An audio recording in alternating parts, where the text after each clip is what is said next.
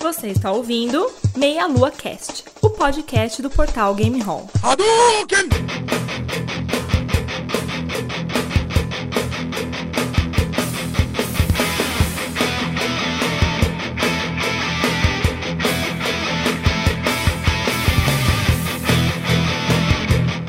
Saudações, queridos ouvintes. Estamos começando mais um Meia Lua Cast. Eu sou o André Bach, tô aqui com Caio Nobre. Fala, meus caros. Cara, na minha escola tinha muito beat'em up na hora do recreio.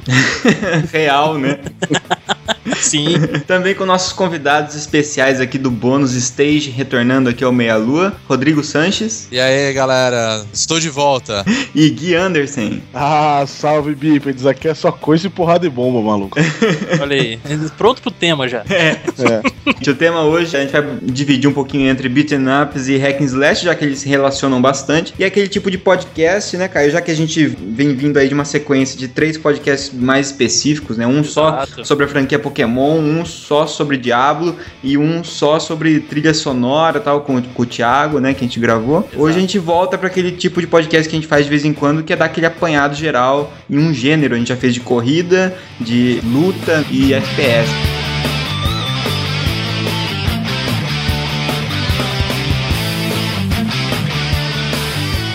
Tenho comigo, assim, pelo menos que o beaten up, é, dá a impressão de ser uma espécie de derivação, né, do jogo de luta, só que você anda, né, batendo. Assim como o homem e o macaco, eles derivaram de um ancestral comum, assim. Eu imagino também que os beaten ups e os jogos de luta, eles meio que partiram de um ponto comum e se dividiram, né? Começaram aí, era uma coisa muito próxima do que, é o- do que era um jogo de luta. hein? É, a gente tinha um jogo já há um tempão atrás lá nos arcades é, da década de 70, que era o Heavyweight Champ, que ele era um jogo de luta, mas ele também tinha características do, do beaten up. E aí depois a gente veio com aquele jogo mais pra frente, o Karateka, que começou a ter uma, uma cara mais de jogo de, de beaten up, apesar de que muita gente também diz que ele influenciou pra caramba os jogos de luta em si. Muita gente considera Tekken beat'em up. Ah, ele tem um modo, né, Tem? É, exato. um modo beat'em up, exatamente. Modo beat'em up, né? Porque É, a é, diferença real do beat'em up, se a gente for pegar lá atrás mesmo, você até falou do Heavyweight Champion, né? Isso. Eu- teoricamente ele é o primeiro jogo de luta mesmo, né? Só Uhum. que a diferença do beat'em up pra jogos de luta, na realidade, é a questão do cenário. Todos os, no caso, os personagens, eles lutam entre si, no caso é o brawler, né? Ou o lutador mesmo, né? Que tá lá lutando. Mas o beat'em up, ele tem a diferença seguinte dos jogos de luta. Você pode caminhar pelo cenário, né? Sim, é um A cenário diferença- aberto. É, um cenário aberto, né? Então você tem aí jogos mais antigos, que nem. vai, Só citando alguns exemplos, vocês já até falaram, vocês falaram do Streets of Rage, a gente tem o Final Fight, né? Até o jogo dos Simpsons de Fliperama, que eu acho que todo mundo já Pô, jogou. grandioso. Aí se você pegar o, o Hack and Slash, ele já é um mundo mais em terceira dimensão, né? O Beaten Up a gente tem aquela visão mais plataforma, né? Na Uhum. verdade você tem uma, uma tela fixa, né? Igual os jogos de luta, que nem o Street Fighter mesmo. Já o Hack and Slash não, você consegue caminhar mesmo pela, pela aquela realidade em três dimensões e você continua tendo o mesmo conceito, né? De você é, ser porradeiro.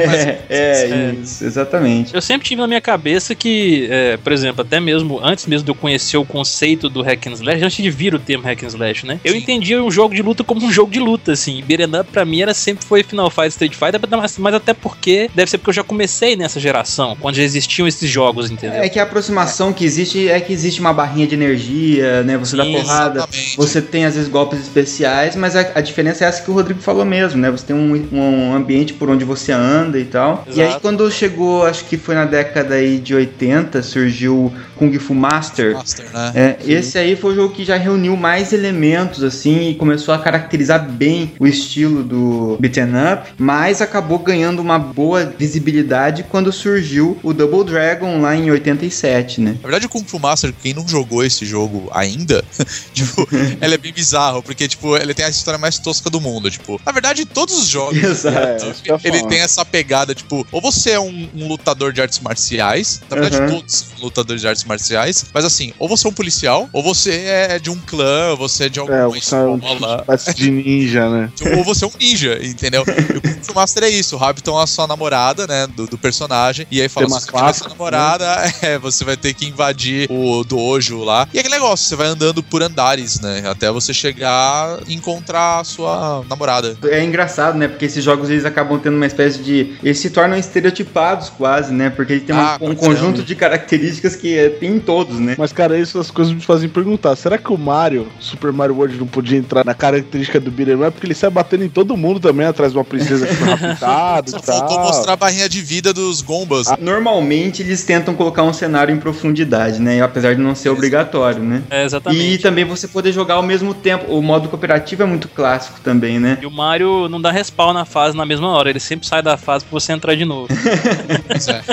Ah, é, pode crer. Tem que ter um monte de arma que você pode pegar, mas é temporário, né? É, que você não pode o usar o tem. tempo todo, é, exatamente. tem, cara. A florzinha, olha lá, peninha. É que a diferença desses outros jogos, né? Vocês falaram do Double Dragon, né? Na verdade, tem dois tipos de itens nesses jogos, né? Vocês podem procurar depois. Gente, o cano, a faca, aí depois tem as variações, né? O taco de beisebol, Sim. Chaco. o, o nunchaku. Katana. É, você até pensa, porra, você tá com uma espada, dependendo da porrada que você dá, bateu em algum lugar, quebra a lâmina, né? Aham. Agora, É. um cano daqueles de, de ferro, saca? Aquele Pois que é, desce velho. lá do topo do, do, Do prédio. lá, saca? Você pega ainda o cotovelo do cano ainda, só pra.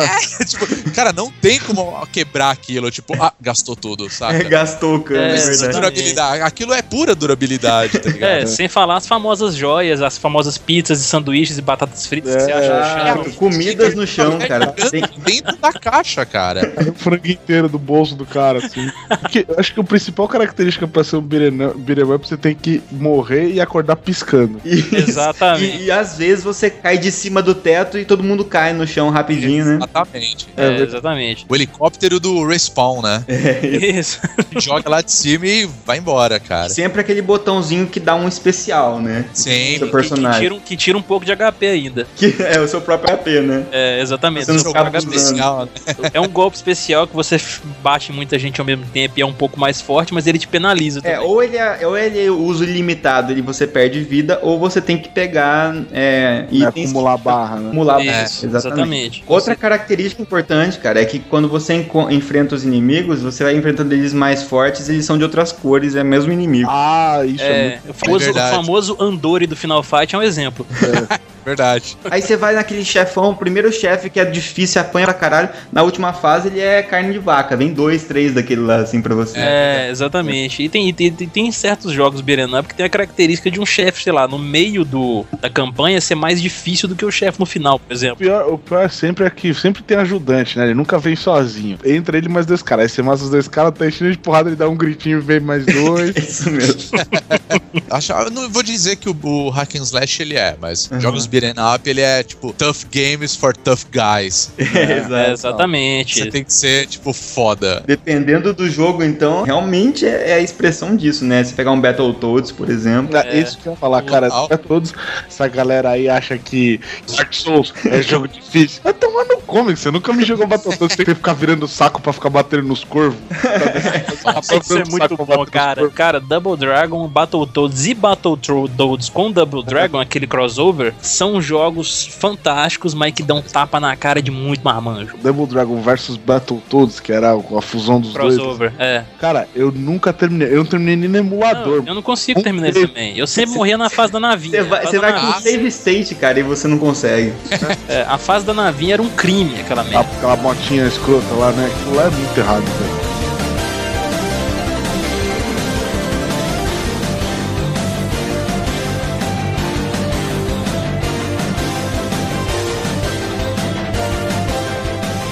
Como foi no 87 que surgiu lá o Double Dragon, aí outras empresas começaram a se interessar, e aí quando chegou em 89, mais ou menos, aí deu uma explosão grande, que começando com a Konami e a Capcom, junto que por um bom tempo eh, dominaram isso, e a SEGA chegou logo em seguida, lá para a década de 90, que viu que deu certo, né? Pegou Sim. em 91, logo início da década de 90 e entrou. Então aí a gente começou a ter esse monte de jogos, a era 16 bits, ela foi muito rica em beaten ups, né? Muito, cara. Tem em termos de consoles. E aí a gente pode começar a falar dos jogos, cara, porque aí vem tudo aquilo que a gente conhece, né? Cara, é importante relembrar porque, puta merda, eu acho que esse, esse gênero não é o mais, mas é um dos mais importantes na minha formação como jogador Sim. de videogame, cara. Com certeza. Ah, com certeza. Puta que pariu, cara. Era de longe um dos meus gêneros favoritos.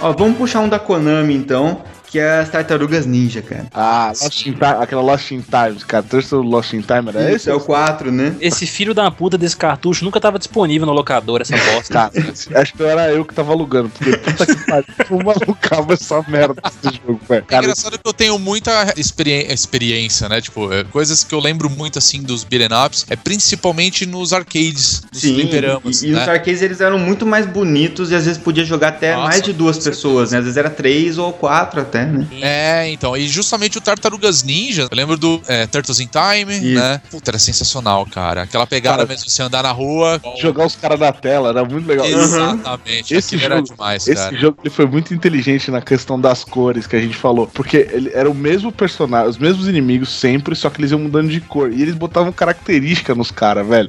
Era aqueles, era aqueles ninja do, do desenho, né? É, os bonecos de massa do Tartaruga Ninja. Exatamente. É, e o legal, como era uma franquia que a gente tinha contato na televisão e tal, né? Então, assim, é um negócio que ficava mais legal ainda, porque você tava controlando lá os personagens que você assistia e tal. muito É, bom. E exatamente. vamos falar uma coisa também, né? A abertura do desenho, que era legal pra caramba, É. é, você via o jogo, que eram eles saindo, né, daquela tampa de bueiro. Eles falavam É, Calabanga no final. né? Calabanga, cara, era muito Sim. legal aquilo. Eles só recuperavam a vida com pizza, que era muito. É, isso era muito bacana, cara. Eles pegaram os elementos todos. Foi completamente customizado pro universo do Tartaruga Ninja, né, cara? Exato. E tinha as famosas fases de veículo, né, É. surfando no esgoto lá. E tinha É, também a, a- E sempre esses jogos também tem a famosa fase de elevador, né? Se não tiver elevador caindo Ah, é. do teto, não sei da onde que sai aqueles inimigos. É, exatamente. Mas esse, esse jogo tinha um, um negócio que eu gostava muito, que era jogar os inimigos na tela. Era muito da hora. Puta direção de arte foda fazer um negócio desse, né? Pensar. É verdade. Eu tive uma experiência muito bizarra com ele, porque, tipo, quando eu comecei a jogar ele, meu irmão era muito pequeno. E eu não tinha ninguém pra jogar comigo à tarde, assim, sabe? Uhum. Tipo, se fosse um amigo em casa e tal, não tinha ninguém pra jogar à tarde. E eu ensinei a, a moça que trabalhava na minha casa a jogar, velho. Porque eu tinha que esperar meus pais chegar pra poder ir embora. pra ficar jogando comigo.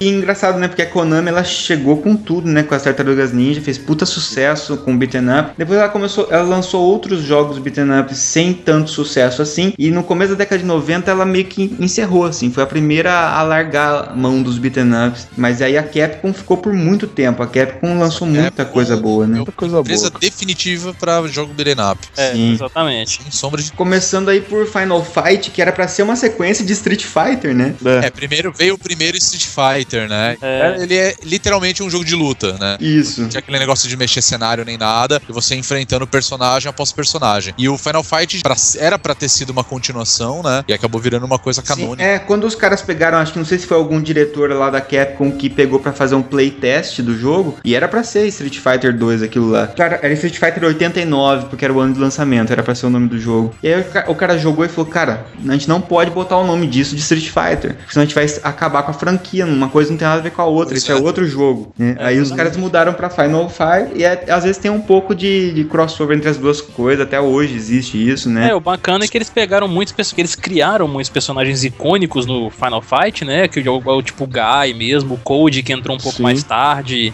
é, até o próprio Rolento, que ele era um chefe no Final Fight, ele virou um personagem do Street Fighter também. Praticamente todos os personagens do Final Fight eles fizeram am- alguma aparição no Exatamente. Street Fighter, né? Tanto os três personagens principais, né? Que era o H o Agar, né? O Cody, Cody Guy e, Isso. E o Hagar. né? Uhum. Os É, três exatamente, eles os três. acabaram indo em algum de- de- determinado momento da história de Street Fighter, eles acabaram indo pra lá. Ah, até, até mesmo a Poison, né, tava lá, né? Poison mesmo. É, né? pois, Esse é o nome daquele personagem que ele usa, tipo, capacete de samurai, que era do Alpha, se eu não me engano. É um dos chefões de fases do Final Fight mesmo. É, exatamente. Era bacana isso porque é o mesmo universo ali. Eles não, eles não separaram, por exemplo, assim, ah não, o Final Fight ele é um jogo, tipo, completamente diferente. Não, ao mesmo tempo que tá acontecendo o Final Fight, ele tá se desenrolando o Street Fighter ali também. É o mesmo universo. Isso que, Sim. isso que ficou bem legal também, entendeu? É, até a arte mesmo do, da- das propagandas dos jogos eram muito iguais, né? Era o mesmo artista que fazia. Sim. Então dava a entender que fazia parte tudo do mesmo universo, né? E no caso do H,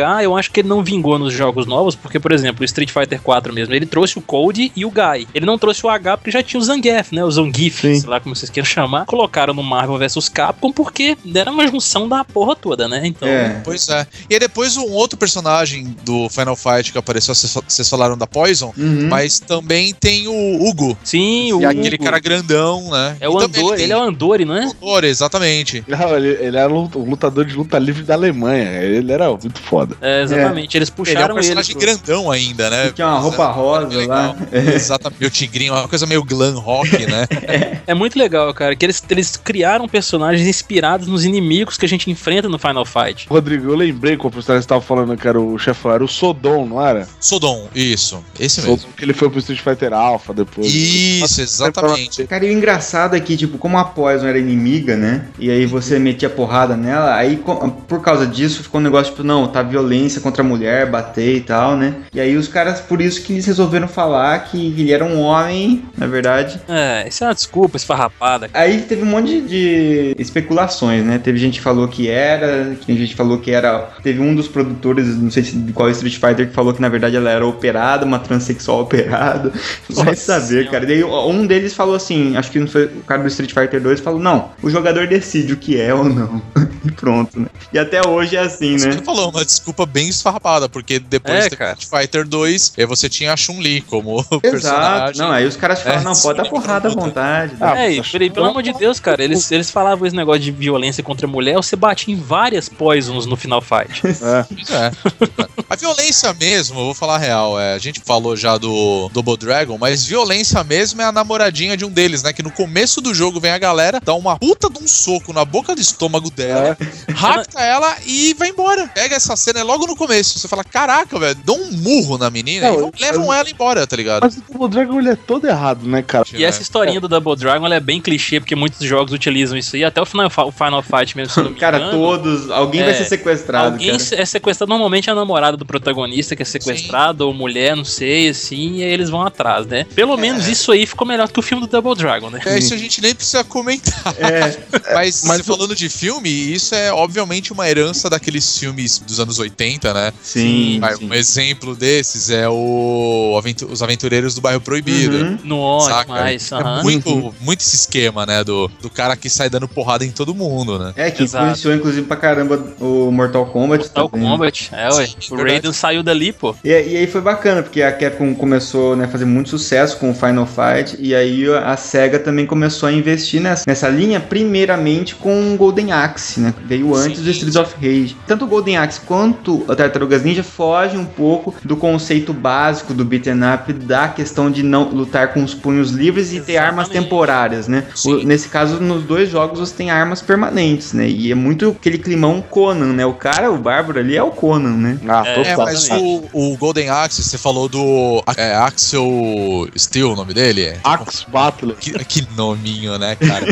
Mas é, é foda. E é- era bizarro, vamos falar a real, porque o jogo ele veio do, do arcade mesmo, ele é de Exato. 89, né? E depois ele foi pro, pro Mega Drive, Master System, porque aí foi embora, né? Uhum. Só que era engraçado isso, porque eram três personagens, você podia escolher entre o, o personagem, né? O, o Axel O aí, o Axel Battle, você tinha o anão. Que tem o melhor nome que eu já vi da minha vida, que é Julius Thunderhead, cara. Thunderhead. Então, aí você tinha a mulherzinha, que era a Tiris Flare, né? Uhum. Eu acho que foi um dos primeiros jogos que começou a usar um, um esquema no beat'em up, que era de você usar um ataque especial, né? Sim, então, no caso, sim. você colecionava, que é bizarro, você batia naqueles gnominhos que ficavam andando perto. Que vinha roubar coisa sua, né? De É, noite. você ficava chutando ele e aí você pegava aquelas garrafinhas quando preenchia um determinado espaço nos slots que mostrava na tela, você podia invocar um poder, né? Uhum. É, ou então Um era de gente- terra, um era de, De sei lá, raio, um era né? fogo, um era raio, outro era terra. É, exatamente. Além dele ser muito bonito pra época dele, o melhor de tudo é que ele, ele usava outro, outro enredo muito clichê que a gente não. que a gente esqueceu de citar,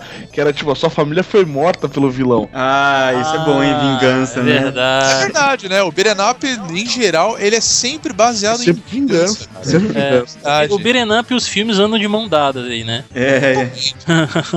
Nossa, você pode pegar o Golden Axe, se você for parar pra pensar, procurem depois a, a imagem do jogo, pelo menos da, do cartucho. Uhum. Cara, são tipo, é um cara parrudão, Exato. saca? É, com a que foi mina banhado, banhado e em óleo, saca?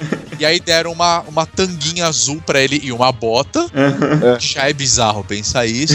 E E, assim, tipo, ó, toma essa espada aí, vai lá. Cara, isso é muito Conan Frank Frazetta desenhado. Total, velho, total. É, cara, essa questão que o Rodrigo até falou do Super aí, no Final Fight 3, eles, eles colocaram aquela barrinha que você enchia à medida que você ia dando porrada no pessoal, que ficou bem legal também, né, cara? Deu um. Pois deu é. um, é, ou seja, você jogava o jogo pra você encher aquela barra, pra você descer um super nos caras, velho. Mas você quer saber qual que era a barra que eu queria mais que enchesse, cara? Quando Ah. lançou o Power Rangers do Super Nintendo, Nossa, cara. verdade, verdade. Porque esse é a única. Eu sempre tive Mega Drive, mas esse Power Ranger eu tinha inveja, cara. Que eu acho que é o Power Ranger The Movie. Eu tinha, eu tinha inveja do Super NES, porque no Power Ranger do Mega você começava de cara com os Power Rangers ali, né? Transformados. No do Super NES, você começava com eles igual na série, né? Normais Sem ali, morfar, então, né? sem É. morfar. E aí era, era meio estranho o sistema, porque não era em profundidade assim pra você andar o quanto você queria. Você podia saltar pra parte de cima e pra, pra parte de baixo, tipo, na calçada, e depois você podia pular pra rua, sabe? Você É. tinha só dois níveis de profundidade. E aí você juntava umas bolinhas lá que os inimigos liberavam e você podia morfar, cara. Quando podia morfar, achava muito foda isso. Era legal, É, né, cara? é que legal eles, mesmo. eles colocavam um pequeno, pequeno filminho lá assim,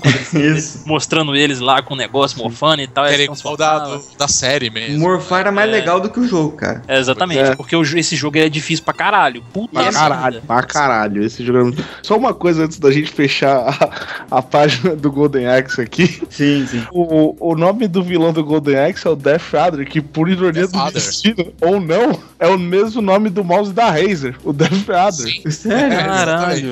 Com certeza a Razer bebeu da fonte, né? Eles fizeram eh, em Uma homenagem. referência aí, né? Ou se beberam os dois da mesma fonte que a gente não sabe qual é, né? Eu- o Golden Axe era bem legal porque você tinha essa questão da, da jornada deles, né? E que era uma jornada que dava bem aquela impressão de continuidade, assim, dos lugares que você passava, porque ele meio que mostrava, né, no mapa onde você tava indo, e você dormia, acampava, vinha os carinhas roubar tuas coisas, você batia neles, né? É, não, Golden É, Axe, cara. outra coisa também, o Golden Axe, que de- depois do Golden Axe isso ficou mais evidente, que era o uso de algumas coisas dentro do cenário que poderiam te proporcionar um pouco mais de poder. No caso do Golden Axe, você podia pilotar, pilotar, né? Você podia é, montar no- naqueles dragões que soltavam fogo. Putz, verdade. Aquele bichinho que você apertava o botão, ele dava uma rasteira. Ele Ah, dava uma uma rabada, uma caudada. Então, é, isso depois começou a se tornar uma coisa muito comum mesmo. A Capcom, por exemplo, chupinhou isso até não aguentar mais. É. Que foi o caso do Captain Commando, né? Que você podia pilotar Sim. aqueles, tipo, aqueles robozões, né? Puta jogo, né? Puta jogo, eu joguei pra caramba também. Nossa, cara. Ele, ele- Ele era pra ser, tipo, o mascote da Capcom, né? Porque Sim, o, total. se pegar o Cap do, Capit do Captain e Comando é Capcom, né? Capitão Comando. Ah, totalmente. Sim, É, sim. Foi inspirado nisso mesmo, né? É que ele também tinha aquela pegada de ser um super-herói. E aí tinham outros comandos, né? Que era um, que um que era um bebezinho com aquela.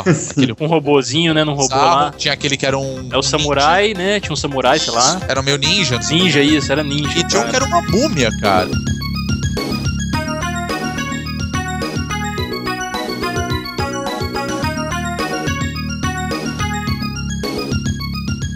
Falou do Final Fight, mas tem um outro que também eu gosto pra caralho, assim. Tem um jogo de beat'em up que eu posso falar que, nossa, esse daí ele... Me fala um jogo de beat'em up, eu falo esse daí, que é o Cadillacs and Dinosaurs. Nossa, Ah, muito Esse bom. jogo cara. aí é foda. Só que o Cadillac e os Dinossauros eles são depois do Capitão Comando ainda, cara. O primeiro Capitão Pois Comando é, foi em pois é. 81. Ah, sim, os antigões, né? Você vê que eles, nossa, eles extrapolam toda a criatividade possível, Ah, sim. pegar um ponto Nossa, do sim. outro e jogar nesse, sabe? Tanto que um dos personagens do Cadillac os Dinossauros ele lembra muito o Agar, velho. é. Sim, que era aquele de camiseta amarela, né? É, exato. O Capitão Comando, ele, ele era legal, mas ele não me empolgava tanto quanto os outros beat'em ups, né? Eu, pelo menos, não me empolgava tanto. Eu gostava muito do, do- dos beat'em ups porque eles tinham uma, uma, uma coisa meio de tipo... Tipo, acessível, assim. Por mais que o Golden Axe Uhum. tinha essa fantasia, mas ele era mais re- real, assim, né? Digamos. Poderia ter acontecido isso no passado, entendeu? Final Fight também, pô, você poderia sair na rua e tal, não sei o quê. Agora, o meu beat'em up favorito dessa época era o Streets of Rage. Tipo, sem sombra de dúvida. Ah, meu Putz, cara, começando pela trilha sonora que a gente comentou no podcast passado, né? Sim. O Yu- Yuzo Koshiro, né? Eles obviamente pegaram o Final Fight, né, como inspiração, mas certeza. na minha opinião, assim, eles deram uma até uma polida e melhorada em muitos aspectos, assim. Sim. Sim, É, sim. você falou da trilha sonora, ah, ele é DJ lá no, no Japão, então, na época que tinha um Mega Drive, porque o Streets of Rage ele foi lançado pro Mega Drive, né? Uhum. É, eles estavam com uma deficiência muito grande de beat'em up. É, expressivo só tinha o Golden Axe, né? É, e se a gente fosse contar, a gente tinha o, o Renegade e o Vigilante, que eram jogos que já, que era, já era portado do que era os, os É. arcades, né? E Isso. tinha o Altered Beast, que Ah, teoricamente ele não é, né, na verdade, um beat'em up, ele é um Sim. jogo É. de plataforma, né? Uhum. Tem a mesma mecânica, mas ele não tem aquela pegada da- do cenário, né? É, que acaba sendo meio também o sistema do Splatterhouse também, né? Exatamente. Quando apareceu o Streets of Rage, ele veio pra bater de frente com o Final Fight, que era portado pro Super NES, né? Uhum. É, Exato. verdade. E o Bach se vangloria desse Streets of Rage até hoje. Mas tem que se vangloriar, cara. É um dos melhores jogos de todos os tempos, cara. Sim. Ah, Esse acho. jogo é maravilhoso. Cara, é Ele realmente. tem todas as suas continuações. São Eu todos não- eu excelentes. Não, pra mim o Street of Rage 2, cara, ele é o jogo de beat'em up perfeito, assim. É, Ah, eu tenho um carinho muito especial pelo primeiro mesmo. Esse eu, acho eu, não cheguei a jogar ele no Mega Drive, eu joguei ele foi só em emuladores e realmente é foda. Cara, eu joguei Joguei todos. muito eu tive a felicidade de jogar todos no Mega Drive. Eu também. Eu joguei todos também. O 3 tinha um modo que você podia desbloquear um canguru pra lutar. Tinha, não só o canguru, mas também o chefe da, da primeira fase também, que é tipo Sim, um ninja sim. de kimono preto, né? Você tinha que, acho que depois que derrubava, enquanto tava em câmera lenta e tava caindo, você deixava apertado um botão lá. Aí quando você morria, você podia, na hora de escolher lá os personagens, aparecia ele. E o canguru era outra dica lá que eu não lembro como é que era. Tinha um esquema mesmo. E eles tinham um modo ainda de luta, né? Vocês lembram do que era o modo duel, né? Que você podia pegar você e seu amigo e se enfrentar numa arena Uhum. do jogo, assim, né? A paleta de cores dele era excelente, então naquela época fazia muita diferença, né? Uhum. É, a paleta Ah, de cores de- do Mega Drive ela era bem diferente do, do Super Nintendo. É, ela era muito mais limitada, então os caras tinham que ter Sim. muito mais criatividade pra É. conseguir fazer um bom jogo com ela. E os caras conseguiram, né? Então isso que é, É, bacana. É, É. consequentemente a Nintendo ou, ou as empresas que trabalhavam com o Super Nintendo, eles aprenderam a fazer isso e aí ficou uma coisa bem pau a pau mesmo. Aquela visualização, por exemplo, do, do arcade, do- tanto do, por exemplo, o Final Fight, o, o Cadillacs and Dinosaurs, teoricamente era durante o dia. Uhum. Então você via aquelas cores durante o dia e tudo mais. Agora, Streets of Rage não, já era uma coisa assim, noturna, né? Sim. Aquelas luzes de sim. neon piscando, aquele monte de letreiro, né? É. Então já era Cara, bem é, diferente. o né? Streets of Rage ele foi muito icônico, né? Ele foi muito icônico em vários sentidos, assim. Ele foi tão icônico que o jogo do Scott Pilgrim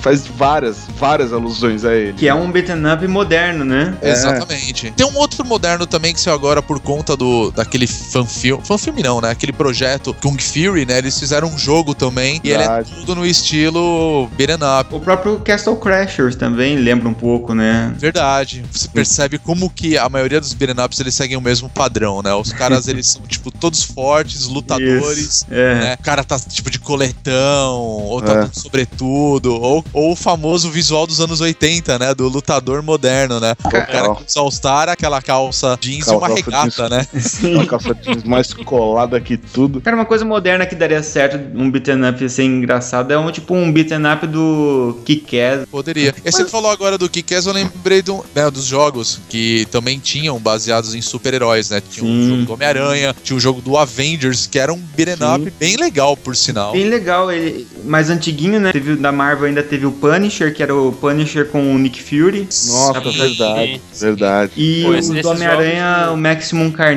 lá, né? É, com, o Max Venom. Carnage verdade. e o Separation Anxiety. Era muito bom, cara, esses jogos. Sensacionais esses jogos. O Maximum Carnage eu sempre joguei, eu joguei muito, cara. Era muito joguei da hora esse jogo. Muito legal. Tinha, tinha o jogo do Batman Returns também, que era um beat'em up. Boa, bem lembrado. Aham. Bem lembrado. Muito bom também, é bem divertido. Aquele Batman Forever também, depois com o Robin, que é difícil pra caralho também. Vamos-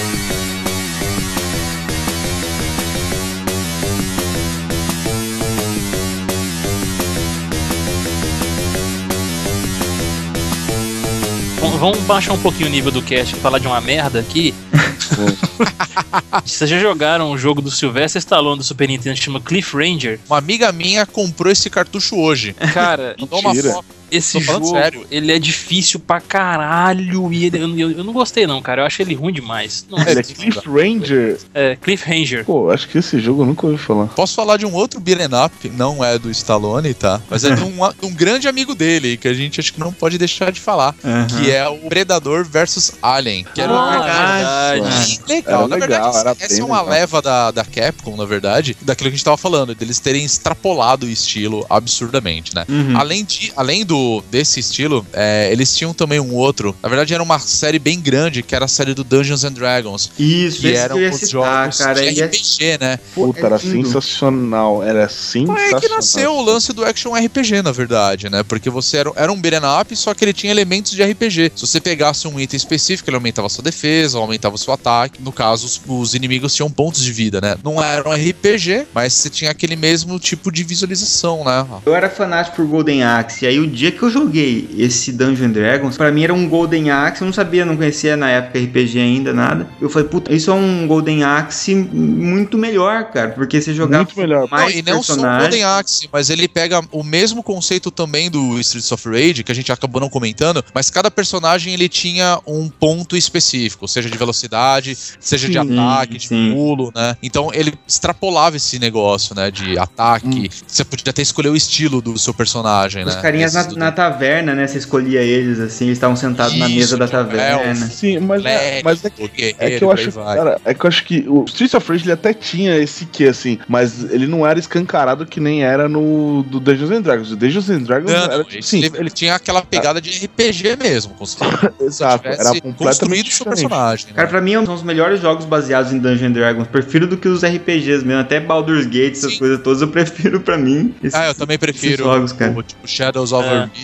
Que, puta, sensacional, cara. Esses É, jogos tem outro jogo também do SNES, é o King of Dragons, não sei se vocês lembram também, que era um puta jogo bom demais, que eram, eram cinco personagens que você poderia escolher, né? Dentre ali os entre, entre arqueiro, mago, é, lutador e tudo mais, até anão. E ao final Sim. de cada fase você ganhava um upgrade pra sua arma, alguma coisa assim. Ah, nossa, eu joguei muito esse jogo, cara. Bicho. Eu não lembrava do nome dele. É, King of nossa, Dragons. Que lembrança. Ele é excelente, mas é muito difícil, cara. Bom, cara, esse negócio de, de é muito difícil, a gente já tá vendo que é pra tudo, né, cara? Tudo que a É, gente fala que é, isso é muito legal, é. mas é muito difícil. Esse é muito legal, mas é muito Não, e, e- e alguns beat'em ups ainda, não sei se a gente chegou a comentar aqui, mas tinha aquela questão, por exemplo, o jogo tinha 15 fases, 15 cenários, né? E você tinha um limite Sim, máximo salva. de vidas. Você estava lá no, no- no quinto cenário, décimo cenário, sei lá, se você morria, dava game over, fudeu, você tinha que começar tudo de novo. Era, É, era o caso. caça-níquel de fato, É. né? Tinha um jogo bem parecido que era nesse estilo, só que era com samurais. Eu não vou lembrar o nome desse jogo agora. Eu lembro que eu joguei bastante. Era um jogo no estilo Cadillac Dinosaurs, só que você era samurai. Legal. você falou de samurai, isso me lembra o Ninja Warriors também, do Super Nintendo, que é um jogo beat'em up, que você tinha três ninjas robôs pra você utilizar, um deles era uma mulher. Eu até joguei ele em live um tempo atrás aí também, zerei numa live, ele é muito bom também, muito divertido. Sim. Aquele Alien Storm, alguém jogou já? Os caras realmente usavam arma nesse caso, atirava, né? Ele é um jogo beat'em up, sim. É bem antigo, É. por sinal, né? Que também era pra... Era da SEGA, né? Tinha Mega Drive, isso aí. Então, você falou de jogo que tem arma, e eu, eu acho um dos. É um beat'em up, né? De uma certa forma, mas o estilo dele é muito bacana, eu sou fascinado por ele,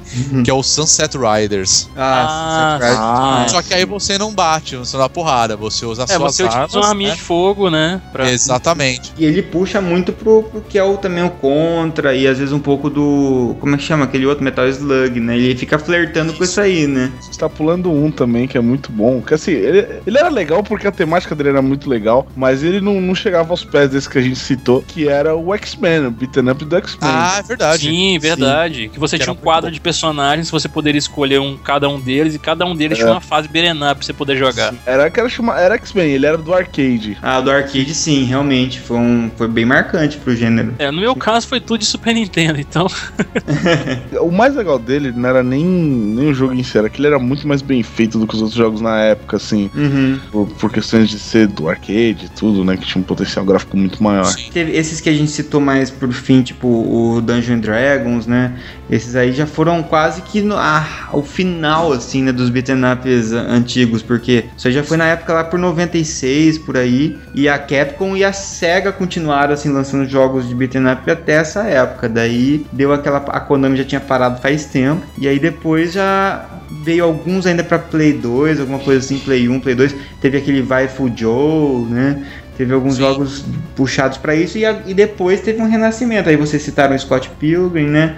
Sei lá, teve aquele Double Dragon Neon também, né? Em 2012. É, o Double Dragon, na verdade, ele é um, uma releitura, né, basicamente. É. Mas um pouco antes disso ainda, quer dizer, bem antes disso ainda, a gente teve um, um beat'em up muito bom. Muito bom não, mas ele era muito divertido de jogar, que era o Fighting Force, cara, do Playstation. É que pro Nintendo 64 também. Ele era o Streets of Rage 3D, né? Começa a ser mais hack and slash do Mais que beat'em up. Eu acho que ele é a, a transição, cara. Fica exatamente no meio dos dois, porque assim, na minha cabeça, o 3D faz muito parte do hack and slash, mas também, por algum motivo, traz comigo um conceito de velocidade, sabe? Toneladas de inimigo que você vai retalhando, sabe? Sim, eu acho que o que definiu pra mim, cara, o hack and slash foi o Devil May Cry, porque o hack and slash pra mim, além da velocidade aí que eu concordo com o Bach, que é um jogo mais rápido, né? É a possibilidade que, a pessoa, que o cara tinha, porque os beat'em ups antigos, você tinha uma sequência já pré-definida que você faria ela sempre o tempo todo. Sim, no sim. caso do Devil May Cry, eu, eu considero essa definição do hack and slash porque era livre, você poderia fazer sequências assim gigantescas e diferenciadas de golpes em cima dos inimigos, né? E usando armas. Os combos são muito incentivados lá, né? Exatamente. E assim, até mais vem mais pelo conceito, tipo hack and slash, tipo, sei lá, dilacerar, tipo, cortar e tudo mais assim, Sim. entendeu? Eu gosto muito do Devil May Cry, eu falo, pra mim, pelo menos, ele foi o primeiro que eu joguei. Sim. Mas antes dele teve o Dynasty Warriors. Ah, sim, Só fui nossa. jogar depois, pra ser honesto. Mas É, aí o mas acho Dynasty que o Warriors Dynasty é Warriors hack and foi- slash ou beat'em up, cara? Não, ele é hack and slash. É, ele eu acho é que ele é bem é expressão um do hack and slash, cara, porque assim, é, é milhares de inimigos, né? Assim, Sim, você sim, dilacerando todos eles com. Uma lança, alguma espada, alguma coisa assim. Sim, sim. Aí a gente tem vários representantes, o Baioneta, né? Também. Baioneta, Bayonetta, God of War, né? God of War, A gente pode esquecer dos outros Castlevanias, né? Depois do Symphony of the É, Night. verdade. Só Lords of. Shadow, né? O Lords of Shadow é um, é um hack and slash também. Até o Curse of Darkness, né? Também. Isso, exatamente. Aí já era uma pegada da, da- você ter a câmera, você controlar a câmera do seu personagem,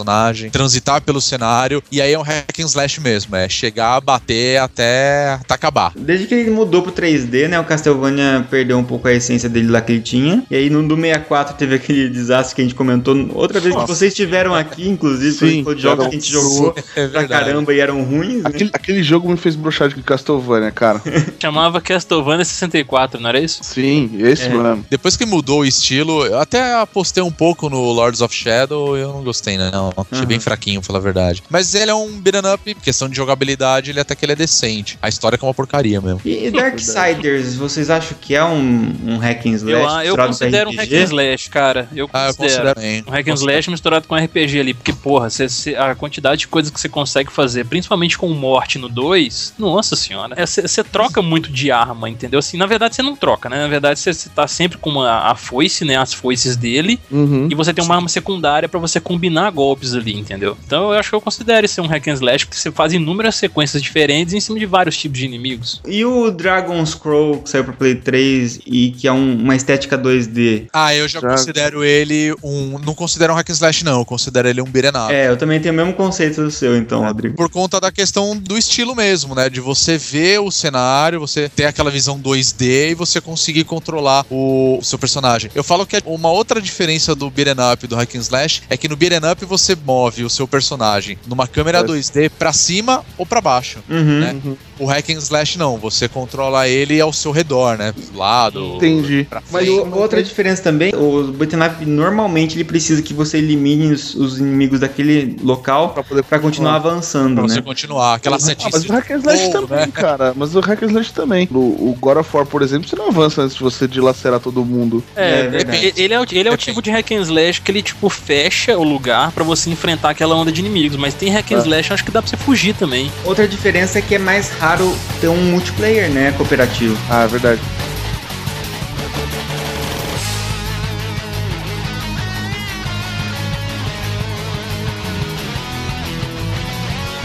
Mas aí falando de, de jogos 3D, tem um jogo que pra mim, que ele era o beat'em up da, da geração, que era o God Hand. Eu não sei se vocês lembram desse jogo. Ah, já ouvi falar. Já ouvi falar, sim. Que ele saiu pra Play 2 e tal. Aí que tá, eu não sei se esse jogo é hack and slash ou se ele é... Eu acho que ele é beat'em up, cara. Você, você, você bate no, no jogo, mas é com a mão mesmo. Sequências de golpes assim e tal, que você vai É, com né? a mão e tal. Difícil, né? Tem hora que a gente não consegue. Tem hora que Porque é como não confunde, existe né? uma classificação exata, né? A gente é meio que são apelidos que esses jogos ganham ganham, né? Não é uma classificação tão Sim. formal. A gente tem que ficar encaixando ou não, né?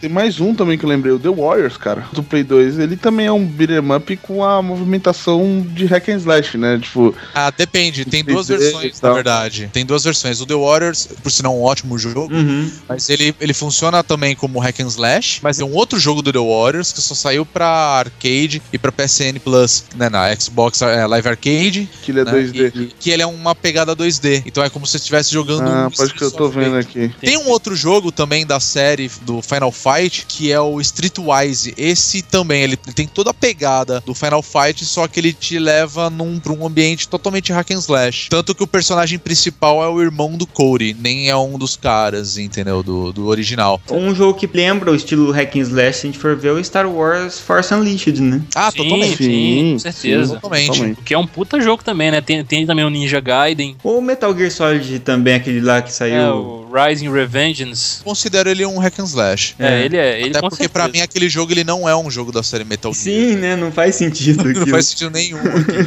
Os Ninjas Gaiden daí mesmo que eu- que eu comentei. Cara, a partir Que eram da- difíceis pra caramba, por de- sinal, eles né? são hack and slash, mas são difíceis demais, cara. Eu fui jogar o Razor's Edge, que é o- a versão do PS3, né? Uhum. Pariu, cara, eu não consigo passar do primeiro chefe, não, cara. Não é difícil, eu também não tava conseguindo não quando eu joguei, eu desisti. Eu acho que é um dos únicos que mantiveram esse estilo de, de você ter um beat'em up, ou um hack and slash, né? Aham. E ele manter aquela dificuldade, assim, que você lembra dos jogos antigos. God of eu- War, se você for pegar os outros jogos assim, eles são fáceis, cara. Eles têm umas partes que são mais complicadas, mas é muito fácil de você passar por aquela situação. É porque você acaba tendo uma gama, né, de golpes especiais, itens Sim, especiais. poderes, né? E a galera pega no pé que é tipo jogo de um botão só, né? Sim. Eu diria que o hack and slash é isso, né? Uhum. Você esmagar botão mesmo, ficar apertando o botão até o inimigo morrer, sabe? Nisso, o Batman, essa nova série de jogos do Batman, ele entra como hack and slash ou entra como beat'em up?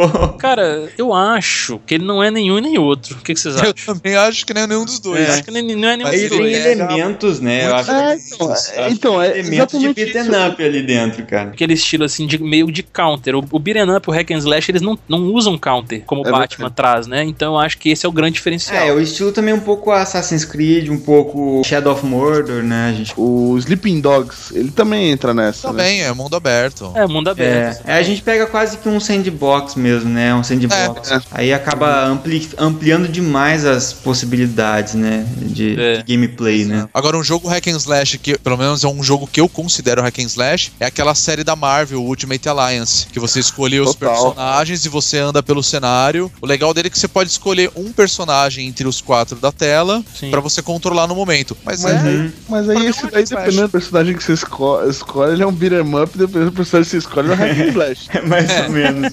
lembra, lembra um pouco também aquele esquema da- do Gauntlet, né? Legends e outros, assim, que também. Sim, verdade. Sim, exatamente. O Dante's Inferno também é um exemplo de hack and slash que Sim, copiou, que copiou muito, cara. God, o of War genérico, né? É, o God of War genérico, exatamente. Ele mas ficou- o God of War genérico muito bem executado, cara. Ele é bem divertido. Oh, esse jogo é ótimo. O Dantes Inferno é ótimo. E o que não é ótimo foi em 2008 a SEGA que lançou o Golden Axe pra O- o aquele Beast Golden Rider, Axe né? Beast Rider. Cara, Nossa, é um, é é um hack slash, mas é uma bosta. Aquele não poderia ter sido feito, sabe? Eu lembrei de outra aqui também que tinha uma protagonista muito da sensual, era o Blood Rain. É Verdade. verdade. Blood Rain era, ele era um hack and slash. Você retalhava inimigo ali, era pedaço de cara voando, era sangue jorrando na tela. Ah, o que vocês citaram da vez passada do, do Suda lá, o Killer is Dead e o outro é o No More Heroes, né? São hack and slash Sim, também, né? verdade. Hack and slash. Jogos não merecem nem ser lembrados, né? É chamar de O jogo. No More Heroes até vai, É. mas o Killer is Dead, meu amigo. Tem aquele jogo que eu nunca sei falar o nome, que é o Oneshambara Bikini Samurai lá, aquela... O Netiambara é muito comédia, mas também é outro que ó, pode passar longe, a não ser que você goste de personagens femininas japonesas que lutam usando biquínis e espadas. entendeu? sim, sim. Não faz sentido É. nenhum. Se você for um punheteiro entendeu? que sonha em ter uma, uma waifu ou dorme com uma waifu, é, esse é o jogo certo pra você, cara. Bem ruinzinho. bem. Tem um outro também que é no mesmo estilo, é a mesma pegada, só que é, eu não, não sei se ele é um hack and slash, porque é isso, é uma garota assim com roupinhas de colegial lutando com espadas contra zumbis. Vou dar uma dica, nem joga o Netiambara, cara, procura o filme. Tem filme baseado? Sim, tem filme nessa porcaria, cara. Tem quem foi? O Caralho. Will Bowl que fez aí? Aí. Ou é bom. Provavelmente, cara. Nunca me atrevi a jogar isso, porque deve ser bem ruim, porque, né? Por que, que as pessoas inventam isso?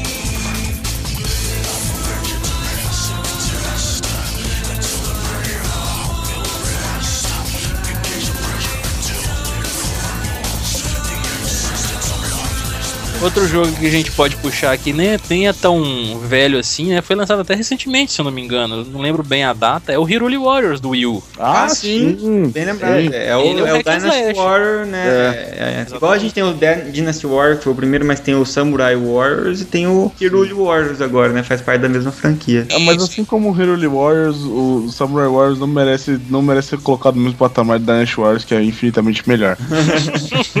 não, o Dynasty Warriors é muito bom, cara. Na época da, da pirataria, que a pirataria era liberada, né? nos Rolava solto. consoles aí, né? Eu acho que eu tive todos os Dynasty Warriors que tinha pro console, eu comprei, cara, porque eu jogava muito esse jogo. Ah, rapidinho, né? Achei o jogo aqui, se chama Mitsurugi Kamui Hikae. Olha aí, a sei- Mitsuruga, a técnica do Kenshin. Ele é o protagonista aí? É, não, não é. Nesse caso são as protagonistas, são meninas jovens adolescentes de 18 aninhos, né? Vestidas com roupinhas de Por que.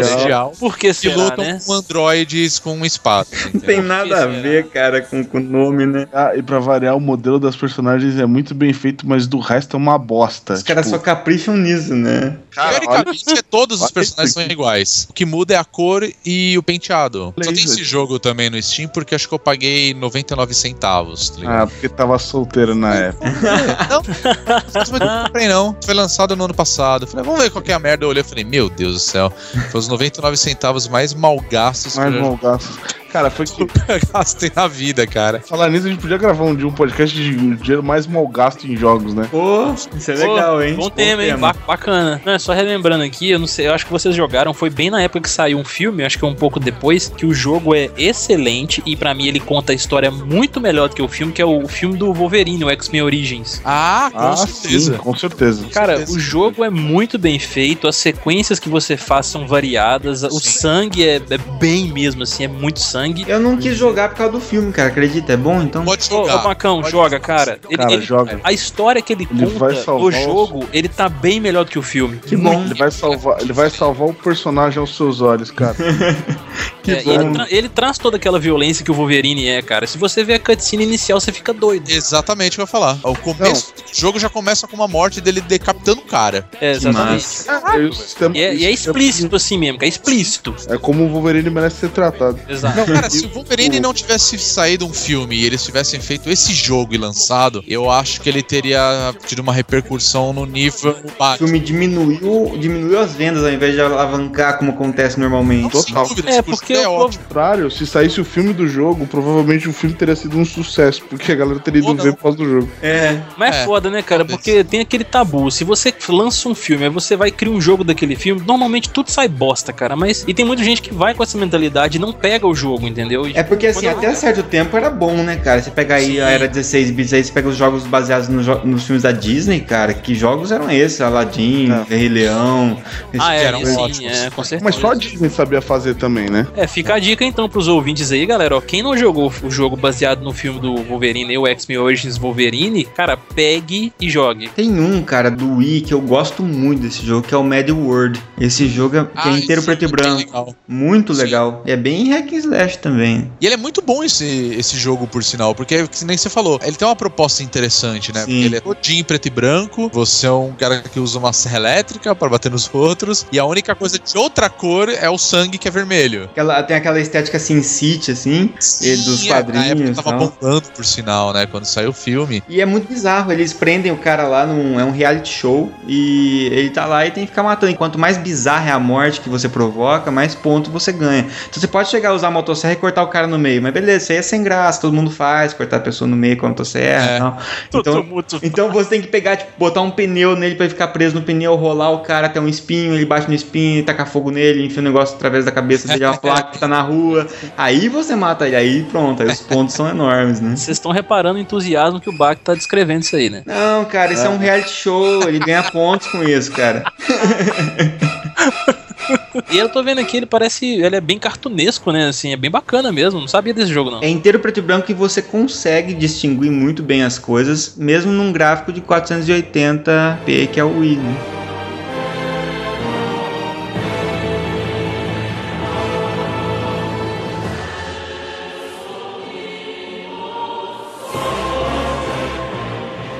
Puxando mais um aqui, só que da nova geração aí, que saiu bem no lançamento dos novos consoles, que é o Rise Son of Rome, né, cara? Ele também é um. pode ser considerado um hack and slash. Ah, sim. Ah, sim. É, tipo um God of War. Esse é aquele genérico que eu acho que ficou pior que o God of War. Com certeza. Ah, com, certeza. Esse jogo foi criado pra ser vitrine, né, cara? É quase uma demo do- do- das capacidades do console inicial. É. Em É. questão gráfica, o Rise ele é belíssimo. Belíssimo, É, né? muito lindo, cara. jogo muito eu não lindo. acho ele tudo isso. Gostei da dublagem, inclusive, que fizeram pro Brasil. Temos aqui também Prince of Persia, pode- podemos considerar a trilogia nova que teve aí um beat'em up, um hack and slash? Ah, Puta, Se dizer, viu? é, eu não sei, eu acho Porque assim, eu ele acho- tem todo aquele clima, ele é um jogo adventure, né? Vamos colocar É, assim. né? ele, é um puxa jogo pra mais- um. Ele puxa pra um é Tomb quase um Raider, um Uncharted. O teminha de luta dele é esmaga botão. Pelo menos do primeiro é, p- pelo que eu me lembre, né? Assim. É igual o Bach falou antes. Ele tem elementos de um hack and slash, mas ele na verdade é um jogo adventure, então. É igual os, os antigos jogos de plataforma que hoje a gente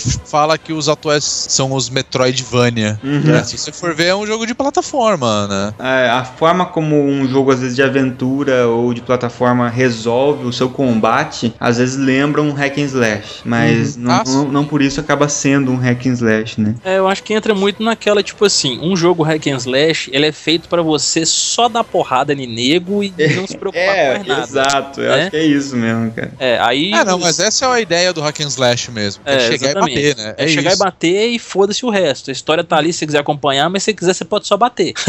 É, um jogo que é um, um hack and slash já um dos pioneiros ali, que pouca gente jogou porque obviamente é do Dreamcast, pouca gente jogou Dreamcast, mas eu jogava muito, que era uma das opções para o Dreamcast. Era o Sword of the Berserk. Não sei se vocês conhecem esse jogo. Ele, o cara tem uma espada gigante lá e o objetivo é realmente acabar com os inimigos lá na, na tela. Então assim, é, é bem estilo hack and slash numa época em que eu não estava habituado a jogar hack and slash, que foi por volta aí de de 2000 assim. E que misturava em alguns momentos Quick Time Events, olha lá, ninguém nunca viu essa mistura de hack and slash Quick Time Events, como é God of War, né? Exatamente. Alguns jogos puxaram isso depois, mas não ficaram muito bem empregados, assim, não, pelo menos eu não curti muito, não. Da minha parte, assim, que eu lembro ainda, alguns eram, são os jogos do Conan, que não são tão bons, mas dá pra jogar. Sim. E, é. e tem um que é bacana, que chama Viking Battle for Asgard. É bacaninho. Ah, é legal esse jogo. Esse Já jogo é legal. é legal. Cara, eu tô lembrando de um aqui que ele foi. Ele também. é, ele não é tão antigo assim. e O jogo é bem divertido, é naquele estilão 2D mesmo assim. O Shank. Vocês jogaram, já jogaram Shank? Não.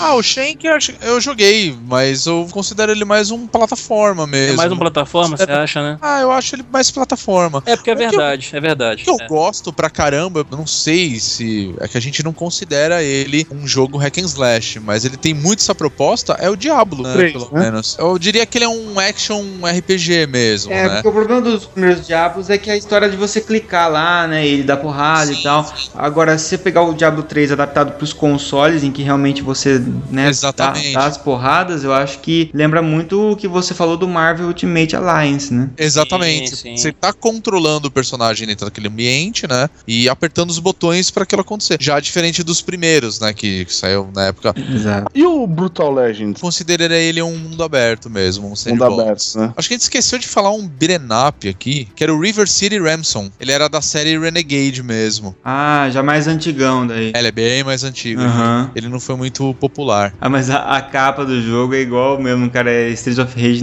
puro, assim, né? Um Não, cara é com um cano um na mão, o outro 80. em pose de arte marcial. E, e o Onimusha, ele é um hack and slash? Eu considero o Onimusha um Eu hack and considero. slash. É. É, Falo que ele é o pai do God of War, cara. realmente. Se o Onimusha é pai do God of War, ele tá bem decepcionado com Ascension, viu? Ah, É, né? com certeza. Ah, gente, a gente esqueceu de falar de um aqui, que é o Metal Gear do. que você joga com o Raiden, aquele. Ah, a gente o- falou, o- a gente falou. Ah, falou? É. Que loucura, que coisa absurda. É, a gente comentou Falou. bem rápido também. A gente joga com o Que Raiden a gente lá. considera que não é Metal Gear, né? A gente tava falando. É. É, nem é Metal Gear. Jogamos com o Raiden robotizado lá e tal, com unha de É, unha ele- postiça, ele- ele é salto. legal, Cara, esse jogo eu achei, viu? Eu gostei dele até, tipo, da Não, proposta. é- ele é um jogo legalzinho de jogar A e tudo mais, mas ele não é Metal Gear. Ele seria um jogo muito bom se não chamasse Metal Gear, né? A gente vê muito bem as bizarrices dos japa, né? Porque é um Ah, protagonista com unha postiça, com salto, né, a armadura cravada no rabo e Aquele monte de equipamento spandex misturado. é, exatamente, aquele cabelinho feio lá da Ana Maria Braga. Aquele, aquele cabelinho do, do Claude, né? Sei lá. É. A galera exagerou ali, não ficou legal, não.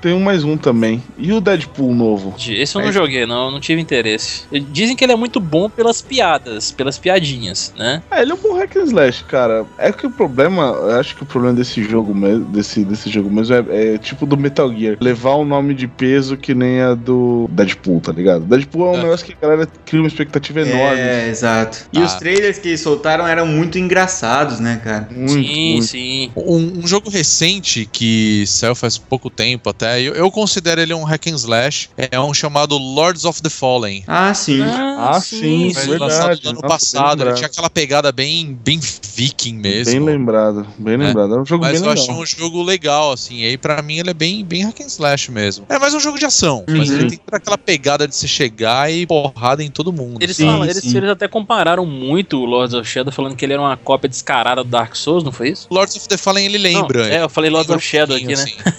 Isso.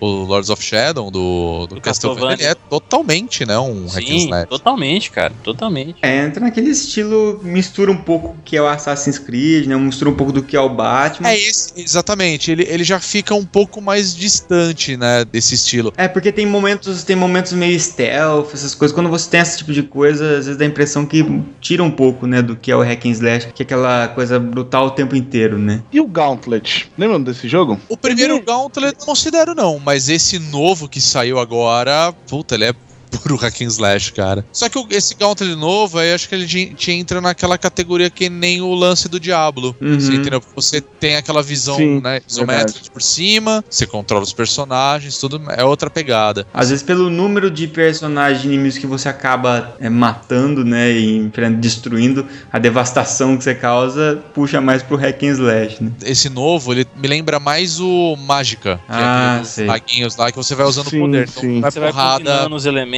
e tal. Isso, É, exatamente. Magic and slash. Mete- É, ou menos isso.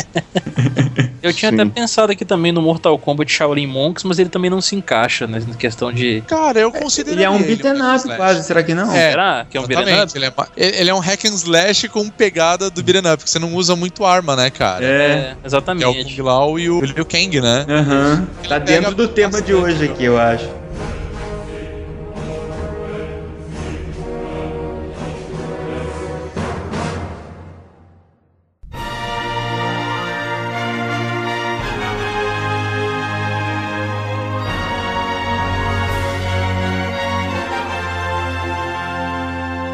E vocês preferem, né, assim, é, hack and slash ou beat'em ups? Ou vocês preferem hoje hack and slash já que é a única opção que tem e preferiam antes beat'em up porque era a única opção que tinha? Cara, eu sinto falta dos beat'em ups, assim. Você, poder bater com a mão mesmo, assim, sabe? E, e, sei lá, de repente, eu acho que fica meio zoado deles fazerem que nem eles fazem com os hack, hack and slash, de você colocar aquelas sequências gigantescas e, tipo, liberar mais outras sequências fodas pra você fazer com arma, porque é aquela questão do alcance. Você não tem aquele mesmo alcance que você tem com uma arma, por exemplo, né? Que eles podem sair aqueles raios de luz, aqueles negócios assim e tal. Acho que não ficaria muito legal no beat'em up, mas eu sinto falta, cara. Eu sinto Eu falta. gosto dos dois, pra falar a verdade, mas é aquele negócio, né? O- os tempos vão mudando e Sim. as coisas vão se adaptando. Eu, por jogar videogame desde molequinho, eu sempre gostei muito mais de beat'em up. Uhum. Mas, assim, aquilo que eu falei, né? Eu era o tipo de moleque que matava a aula pra ir no fliperama, no boteco que ficava perto da escola pra jogar Final Fight, O sabe? problema é que só tem velho nesse podcast podcast, né? Então aí a Pois gente. é, todo mundo aqui vai Mas falar aparece, beat'em mas up. aparece, é, mas aparece umas coisas legais hoje em dia, que nem o, o Dragon's Crown mesmo, que ele, pô, ele tem toda essa pegada de beat'em up antigão. Eu gosto muito quando eles trazem de volta a estética Sim. do 2D, sem necessariamente precisar trazer a estética do pixel, né? Porque é, é muito Ah, o comum. próprio Scott Pilgrim faz isso, né? Só que aí ele Uhum. extrapola mesmo pra parecer uma coisa bem mais antiga mesmo, uma coisa mais Sim. 8 bits, né, 16 bits. Sim. Eu acho legal quando tem essas novidades assim, pegando as coisas lá atrás, eu, porra, me divirto pra caramba. É, porque assim, se você comparar, você pega aquele Wario Land Shake It, que é do saiu pro Wii, né, que é um Wario totalmente 2D desenhado assim, né? E você compara com o Wario Land que você jogava lá no Game Boy, e é um puta Sim. salto bonito que é, hoje a gente tem condição de fazer, e que na época eu tenho certeza que os caras queriam fazer isso e não conseguiam, né? Ou o Aham. Symphony of the Night, por exemplo. Então eu fico pensando se, né, é que eu não sei se como é que é o mercado pra isso, é só só a gente que é velho que gosta, mas eu ficaria muito feliz com tipo, o Street of Rage novo, não precisa ser 3D não, cara, mas é aquele 2D bonito, bem desenhado, cara. É em HD. É, em HD, pô, acho que ficaria muito legal. E aquele negócio, ele vai resgatar toda aquela pegada de que era antigamente, né? É, você imagina tipo um Dragon Ball Z desenhado, traço de anime, sabe? Assim, beaten up, 2D em HD, cara. Seria lindo, passando de fase, enfrentando todo mundo. É verdade. Seria bacana mesmo. Ah, mas eu acho que sempre tem umas surpresas aí. Tipo, por exemplo, um, um- jogo também que eu acho bem beat'em up, que fica a indicação aí, chama Bloody Nights. É um jogo de uns dois anos atrás, mais ou menos. E eu fui conhecer só há pouco tempo. E é um hack and slash bem divertidinho mesmo, pegada de RPG. Então sempre tem aquele título que aparece do nada. Geralmente alguns jo- jogos indies, né, que estão começando Sim. a aproveitar mais os estilos. Eu não sinto falta. No final das contas, eu posso abrir um emulador a qualquer hora pra jogar um Exatamente. Final Fight, um Streets of Rage, e eu faço isso com frequência, pra falar a verdade. Só, só fazer uma pequena menção aqui rapidinho. Eu acho que o nosso querido Spawn, ele merece um jogo decente, porque o cara é o soldado do inferno, ele poderia vir aqui na Terra e reivindicar um jogo melhor, porque aquele do PS2, o Armageddon, puta que pariu, mano. É verdade. É que ele é ruimzinho mesmo, isso é verdade. Ele merece, ele, ele é um personagem muito bom. Vamos lá, Spawn, é, vai- volta do inferno e ameaça esse produtor, pelo amor de Deus. Eu queria aproveitar no final agora, já que a gente não fez isso no começo. Quem não, quem não ouviu o nosso episódio passado que vocês do Bônus Stage tiveram aqui, queria que vocês falassem, apresentassem o Bônus Stage para esses ouvintes novos. O Stage é um site de jogos, videogames e cultura gamer, né? E a gente tá cobrindo bastante a cena de games que estão sendo lançados, jogos mais antigos, né? E hoje a gente também tem um podcast, que é o Bônus Cast. A gente ficou um tempinho sem gravar, agora a gente tá Tá voltando. voltando, tá voltando. Inclusive, a gente quer que vocês participem em breve também. Opa, legal. Demorou. E a gente tá gravando bastante vídeo agora, tem bastante gameplay, tem bastante análise, né, em geral. A gente tem um programa semanal que é o Bônus Stage Update. Que é muito bom. Pô, muito Obrigado. obrigado, cara. E a gente também vai falando. Então, Estamos gravando bastante coisa aí. A ideia é cobrir toda a cena gamer, né? Lançamentos, matérias. A gente, pelo menos, é de São Paulo, né? Mas Uhum. coisa que tá acontecendo por aqui, eventos relacionados a isso. Semana passada a gente foi no lançamento do Batman, do Arkham Knight, e a gente acabou trocando ideia com o Ettore Zuin, que é o Dublador. do Batman. Então, Muito a legal. gente tá procurando mais isso, né? Tentar mostrar um pouco pro pessoal o trabalho não só de apenas videogames, Uhum. mas as coisas que envolvem tudo isso, né? Quer dizer, tem até uma exposição de alguma coisa relacionada a games, a gente tá lá, que nem o Big mesmo. Se tiver interesse aí de conhecer nosso trabalho, é bonusstage.com.br. Exatamente, cara. Então vocês ouvem o Meia Lua Cast, depois vocês fazem um código e liberam o bônus stage aí e ouvem lá também. Manda Exatamente. code pra aí pra aí, cara.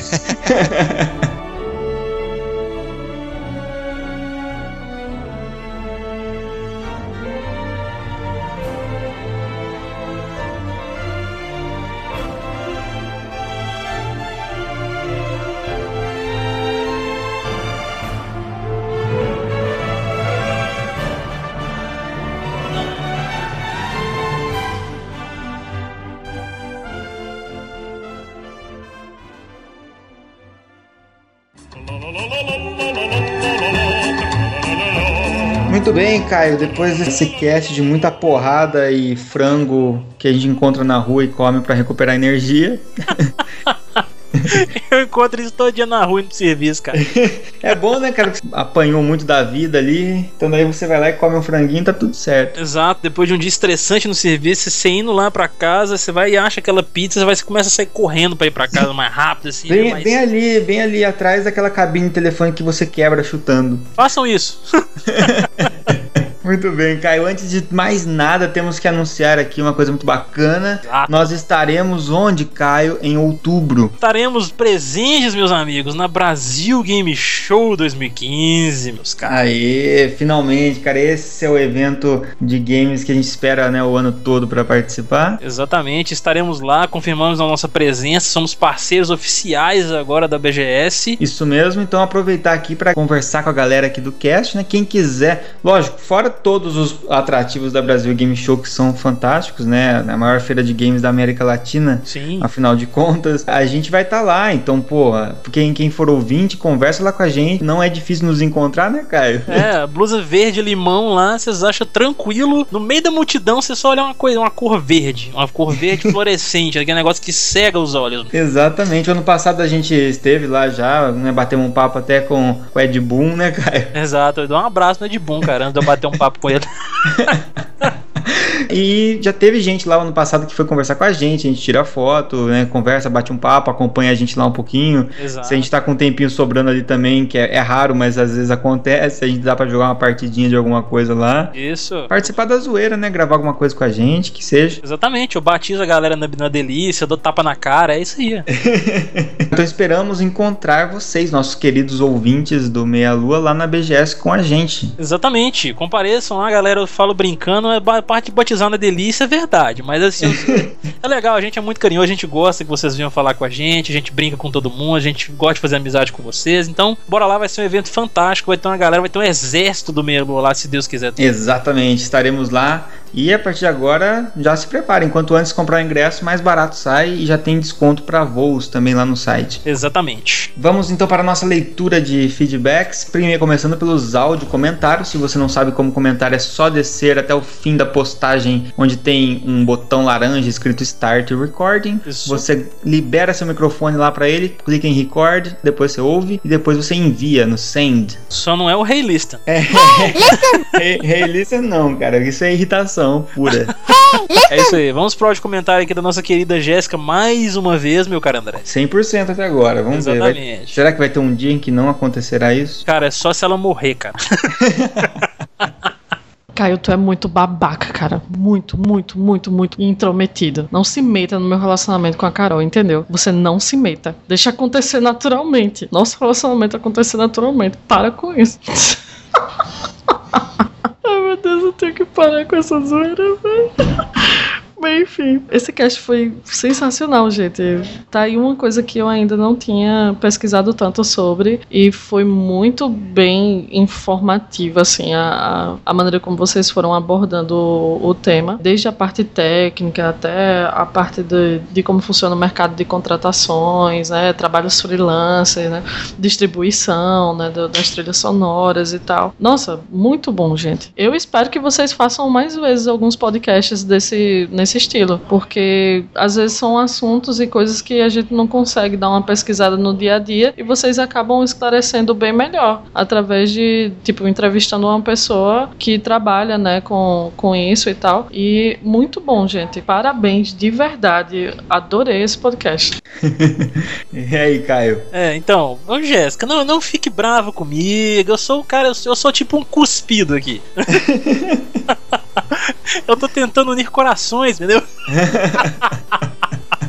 sacanagem. Ai, que sacanagem, cara. É uma pequena zoeira, viu, galera? Isso aí que a gente que eu fico fazendo com elas. Elas são, elas são amigas e tal, então elas levam numa boa, mas elas têm um relacionamento sim.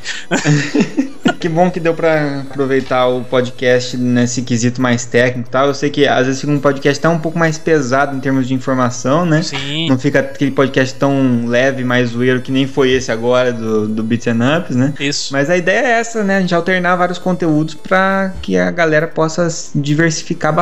É, exatamente. Um podcast um pouco mais, vamos, vamos colocar, denso, né, meu cara? Uhum. Tipo, a gente vai colocar uma coisa um pouco mais light mesmo, assim, pra vocês darem aquela respirada, rir um pouquinho e tudo mais. No comentário aqui agora da nossa querida amiga Van. Olha aí.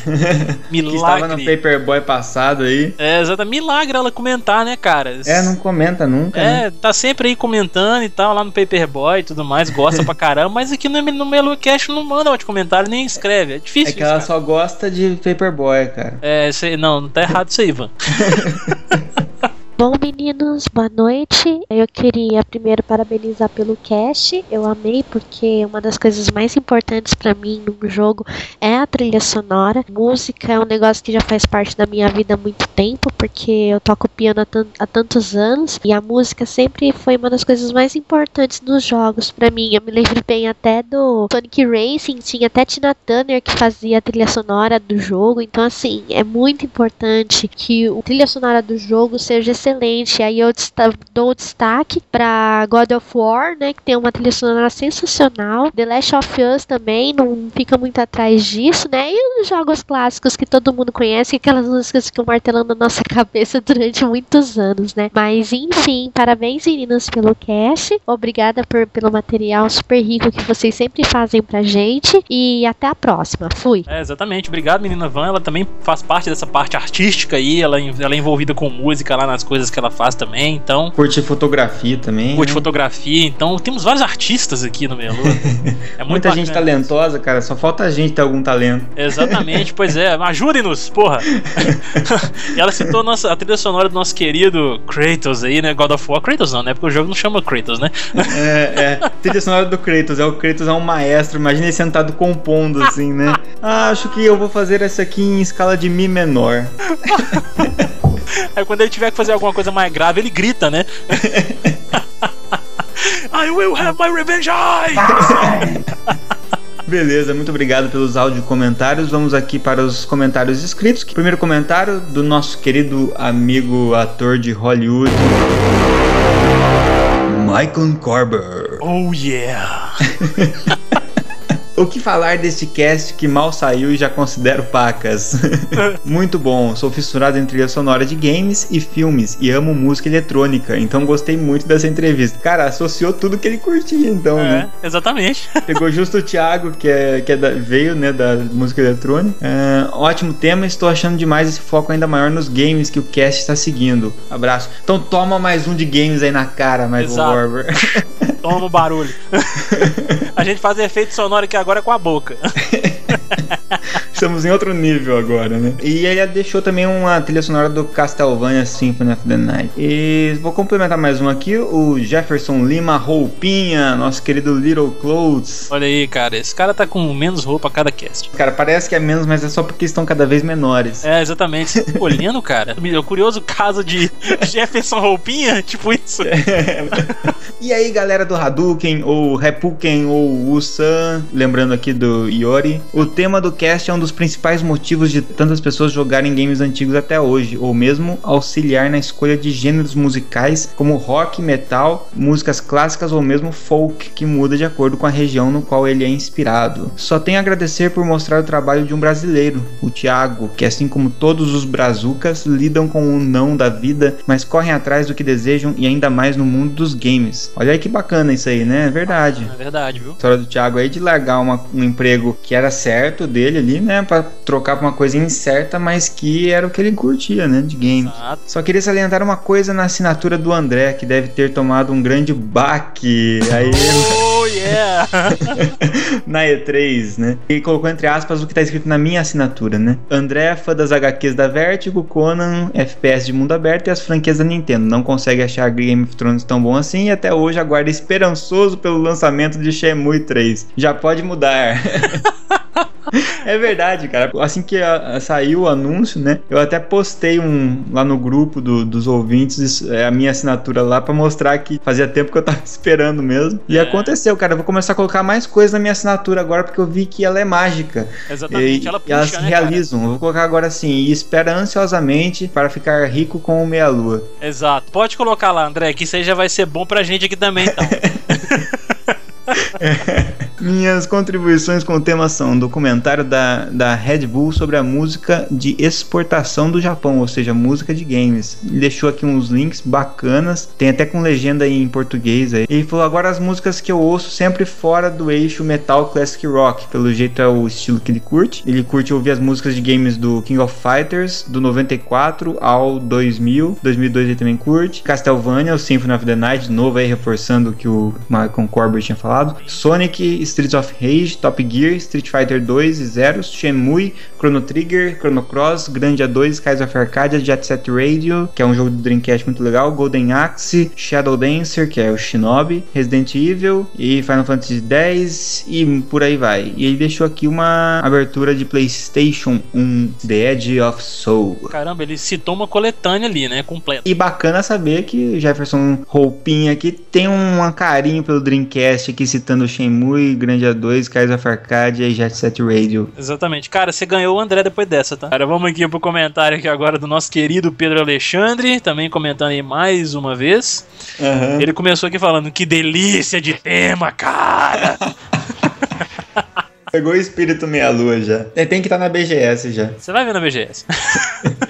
Trilha sonora de jogos é com certeza o que eu mais ouço. Jogo desde os 7 anos de idade, então seria impossível não gostar. Com certeza, cara. Não tem quem não gosta, cara. Não tem. Não é impossível. Eu não sabia que tinham produções musicais para games que estavam sendo feitas aqui no Brasil. Você vê tantas propagandas governamentais que falam em valorizar o país e os produtos brasileiros, mas na prática isso nunca acontece, como em tudo aqui. Acho que se dessem mais destaques a esses profissionais, talvez o público valorizasse ainda mais o game. É, Verdade. isso aí com certeza, cara. Isso tem acontecido até com jogos indie ultimamente, né, que tem saído aí, ó, Sim. tem tido grande destaque, né, produções brasileiras e muito bem feitas, muito bem trabalhadas, né, cara? Muito legal isso. Adoro quando o jogo tem a trilha sonora orquestrada, como aconteceu em Zelda Skyward Sword. Mas me dou muito bem também com as eletrônicas. Eu não gosto de música eletrônica e remixes em geral, mas quando se trata de algo feito para jogos ou inspirado em jogos, eu uso fortemente, e quando digo fortemente, é a ponta das pessoas ao meu redor quererem me bater.